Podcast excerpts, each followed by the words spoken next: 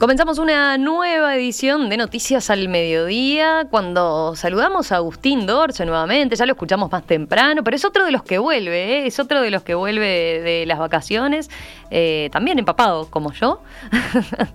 Vos decís que hiciste más playa, ¿no?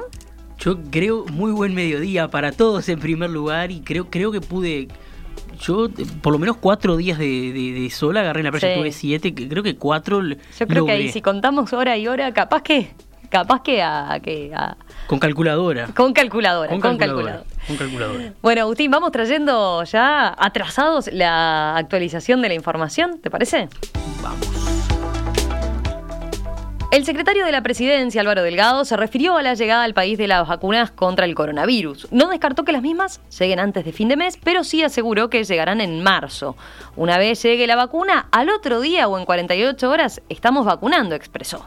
En diálogo con Radio Uruguay, Delgado señaló que la incertidumbre por conocer cuál y cuándo llegará se debe a que hay tantos imponderables como presión de los países y la demanda en una oferta limitada.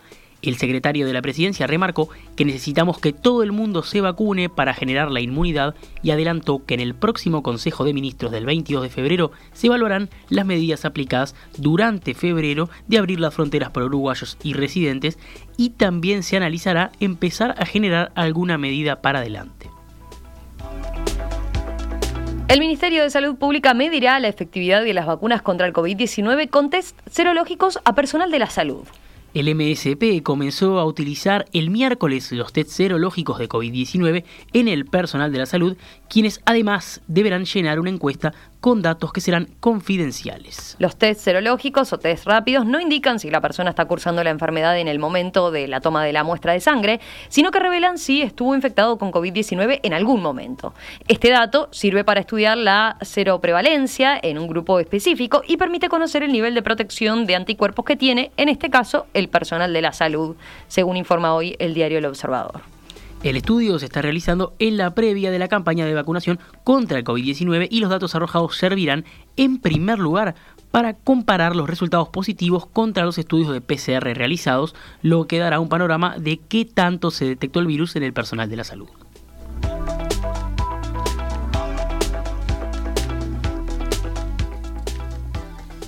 El presidente de la Cámara de Representantes, Martín Lema, manifestó que le gustaría eventualmente aspirar a la presidencia de la República. En diálogo con el diario El País, el diputado nacionalista sostuvo que hoy la principal tarea es trabajar y rendir cuentas, pero reconoció que le gustaría ser presidente si en algún momento se siente con las condiciones y el contexto acompaña. Las declaraciones de Lema generaron diversas reacciones, por ejemplo la del diputado Sebastián Andújar, del sector Todos, quien en diálogo con la diaria afirmó que si bien cada uno es libre de opinar sobre su carrera como entienda que es lo correcto, el partido, dijo, en este momento se tiene que dedicar a gobernar, no a hablar de candidatos. En la misma línea se expresó el diputado de la lista 250, Álvaro Viviano, quien aseguró que ve a Lema como un dirigente promisorio con muchas ganas, muy inteligente, inteligente y muy capaz, pero que para la elección de 2024 aún falta muchísimo y que el Partido Nacional tiene otras prioridades, que es gobernar, bien para la gente y en su momento pensar en candidaturas. Por su parte, el senador Jorge Gandini dijo que Lema fue honesto y sincero en las declaraciones que hizo el matutino y aseguró que estas manifestaciones no lo sorprendieron. Quienes lo conocemos a Lema sabemos que es un tipo que se prepara, que es capaz y que tiene un norte en su vida. Sabemos que es una aspiración o un objetivo que legítimamente puede tener, apuntó el líder de Por la Patria. Se encuentran declarando desde la mañana de hoy los cuatro jóvenes de 18, 19, 20 y 25 años, autores de la agresión a tres policías en la noche del sábado en el bañario Antoniópolis del departamento de Rocha. Fiscalía se apresta a imputarlos por haber atacado a puntapiés y golpes de puño a los funcionarios mientras estos cumplían tareas de prevención de aglomeraciones con motivo de carnaval. El incidente, recordemos, se produjo cuando los tres policías, dos hombres y una mujer que patrullaban la zona, pidieron la identificación a cuatro personas que eh, se molestaron por ello, según consignado hoy el país, y comenzaron a insultarlos. Esta mañana, en diálogo con En Perspectiva, Santiago González, director de Convivencia y Seguridad Ciudadana del Ministerio del Interior, expresó que con el nuevo gobierno cambió la relación entre la policía y la sociedad civil y que este hecho fue algo fuera de la realidad. A su vez, pidió a la justicia medidas ejemplarizantes para los involucrados. La realidad es que cambió la relación entre la policía y la sociedad civil. Este, hay otro respeto.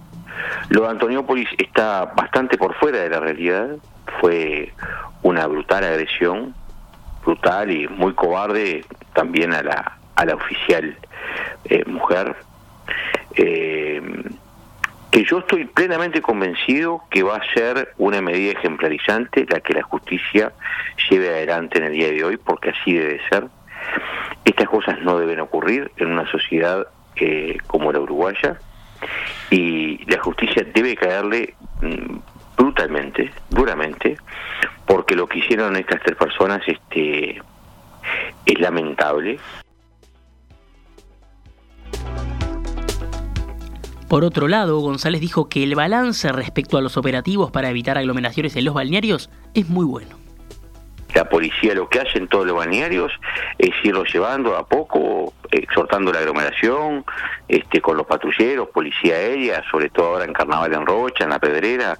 Este, anoche me llegaba un video de, de, un amigo, el senador Sebastián da Silva, que, que estaba en La Pedrera y me mostraba el procedimiento, siendo algo nada que ver a la fuerza policial, que no quedaba nadie, pero no quedaba nadie bien, yo lo, vi el procedimiento en Punta del Diablo, vi el procedimiento en La Paloma, vi el procedimiento presencialmente en Punta del Este, en Punta del Diablo siempre estuve presente y la gente reacciona bien.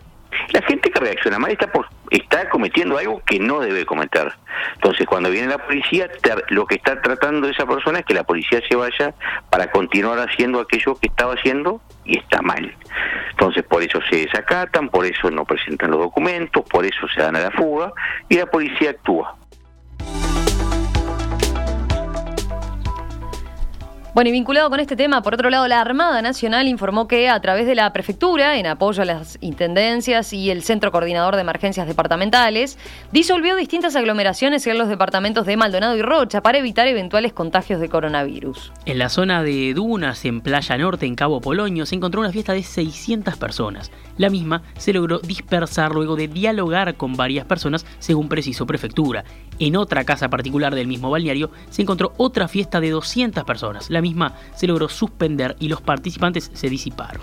Además, la prefectura del puerto de La Paloma desplegó personal propio y del comando de la Infantería de Marina hacia La Pedrera. Recorrieron las playas, el barco, el desplayado y Punta Rubia utilizando un dron para poder detectar aglomeraciones. En el desplayado se disolvió un grupo de gente y en Punta Rubia otro que se encontraba alrededor de una fogata, según detalló la prefectura. En el barco se detectó una aglomeración de casi 150 personas y en aguas dulces otra de 100. En ambos casos, todos se dispersaron pacíficamente. En Maldonado, en tanto, en la rambla de Punta del Este, la prefectura indicó que había unas 400 personas aglomeradas en distintos grupos. Todos fueron disueltos pacíficamente. Además, en el estacionamiento de la parada 12 se detectó un grupo de aproximadamente 100 personas ubicadas alrededor de los vehículos. Tras la llegada de la prefectura, bueno, se retiraron del lugar. Repasamos a cuánto cotiza el dólar a esta hora en pizarra del Banco República. 41 pesos con 45 para la compra y 43 pesos con 85 para la venta.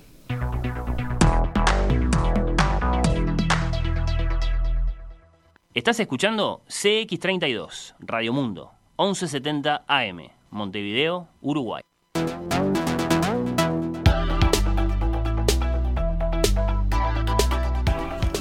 Seguimos en esta nueva edición de Noticias al Mediodía. Pasamos al panorama internacional.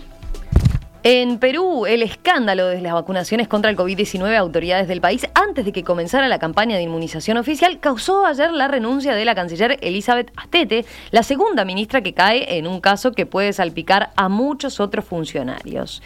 Eh, el presidente Francisco Sagasti anunció poco después que había aceptado la dimisión de la jefa de la diplomacia peruana, que sigue a la renuncia de la ministra de Salud Pilar Massetti el viernes pasado. Me siento indignado y furioso por esta situación que pone en peligro el esfuerzo de muchos peruanos, dijo el mandatario al canal América Televisión sobre la vacunación anticipada.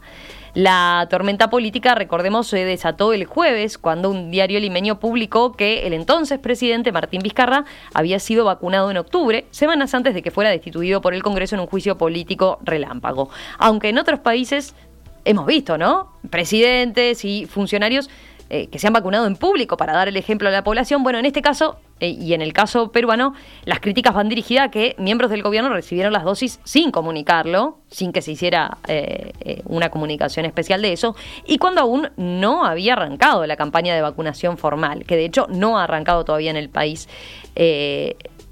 En, en, Perú concretamente. Porque eh, recién, recién están en una etapa muy inicial, que es la que tiene que ver con el personal sanitario. De hecho, el actual presidente, Sagasti, se, se vacunó en público el martes pasado, eh, en lo que fue ese primer día de inmunización al personal sanitario, ocasión en la que incentivó a los peruanos a seguirle. Todavía no hay fecha para el inicio de la vacunación a la población general porque por ahora el país cuenta solo con un millón de dosis de la vacuna china de Sinopharm. Tras la revelación de que había sido vacunado, el popular expresidente Vizcarra que busca un escaño en el Congreso en los comicios de abril próximo, se defendió diciendo que fue voluntario en el ensayo clínico de Sinopharm, como miles de otros peruanos, ¿no? Pero, ¿qué pasó? Bueno, este domingo la universidad a cargo del ensayo negó que el exmandatario o su esposa hubiesen sido voluntarios como tal. Así que los medios peruanos especulan ahora que pueden ser numerosos los funcionarios inmunizados anticipadamente, pues Sinopharm proporcionó, además de las dosis del ensayo, otras 2.000 vacunas de cortesía, así las llamó, para el personal a cargo del estudio y para miembros del gobierno peruano. Ahora nos vamos a Nueva Zelanda porque los 2 millones de habitantes de Auckland, la ciudad más poblada de Nueva Zelanda, quedaron confinados tras tres días a partir de hoy para luchar contra un rebrote de la pandemia de COVID-19. La primera ministra de Nueva Zelanda, Jacinda Ardern, ordenó esta drástica medida tras descubrirse un primer brote de infección con la variante británica del coronavirus en dos de los tres casos detectados en una familia de la ciudad. Las escuelas y los negocios no esenciales permanecieron cerrados hoy por la mañana y se prohibió a los residentes salir de Oakland a menos que hubiera una razón de peso. El Ministerio de Salud dijo que las investigaciones establecieron que dos de los tres pacientes sufrían la variante del coronavirus aparecida en Reino Unido. Todavía no se conocen los resultados de las pruebas de la tercera persona. Este resultado refuerza la decisión de tomar medidas rápidas y contundentes en torno a los últimos casos para detectar y erradicar la posibilidad de cualquier otra transmisión, dijo del ministerio. Y una más, un poco más cerca en Argentina, los restos del expresidente Carlos Saúl Menem, quien murió ayer a los 90 años, están siendo velados desde anoche en el Salón Azul del Congreso de la Nación, por donde desfilaron Alberto Fernández, Cristina Kirchner y decenas de exfuncionarios históricos dirigentes del peronismo. La capilla ardiente permaneció abierta durante toda la madrugada para la familia y allegados al exmandatario que se acercaron al Palacio Legislativo para despedir a Menem, quien gobernó la Argentina durante 10 años. Las puertas de acceso al público, por decisión de la familia, se reabrieron esta mañana minutos después de las 7. El féretro de Menem está cubierto por banderas argentinas y una camiseta de River Plate.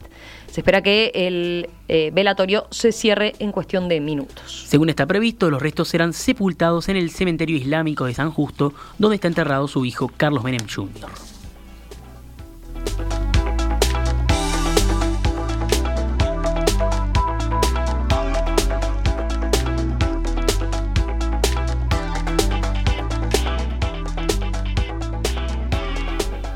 ¿Cómo va a estar el tiempo en las próximas horas, Agus?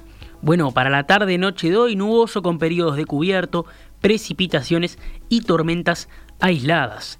Mañana, martes 16, una mínima de 19 grados, una máxima de 26. En la, en la mañana estará nuboso con periodos de cubierto, con precipitaciones aisladas.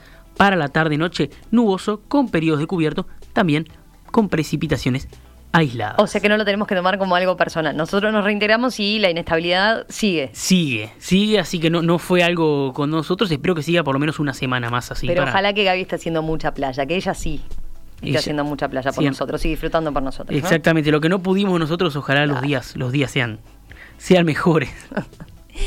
bueno, nos reencontramos mañana en Noticias al Mediodía. Nos reencontramos mañana, que pasen muy bien. Chau, chau.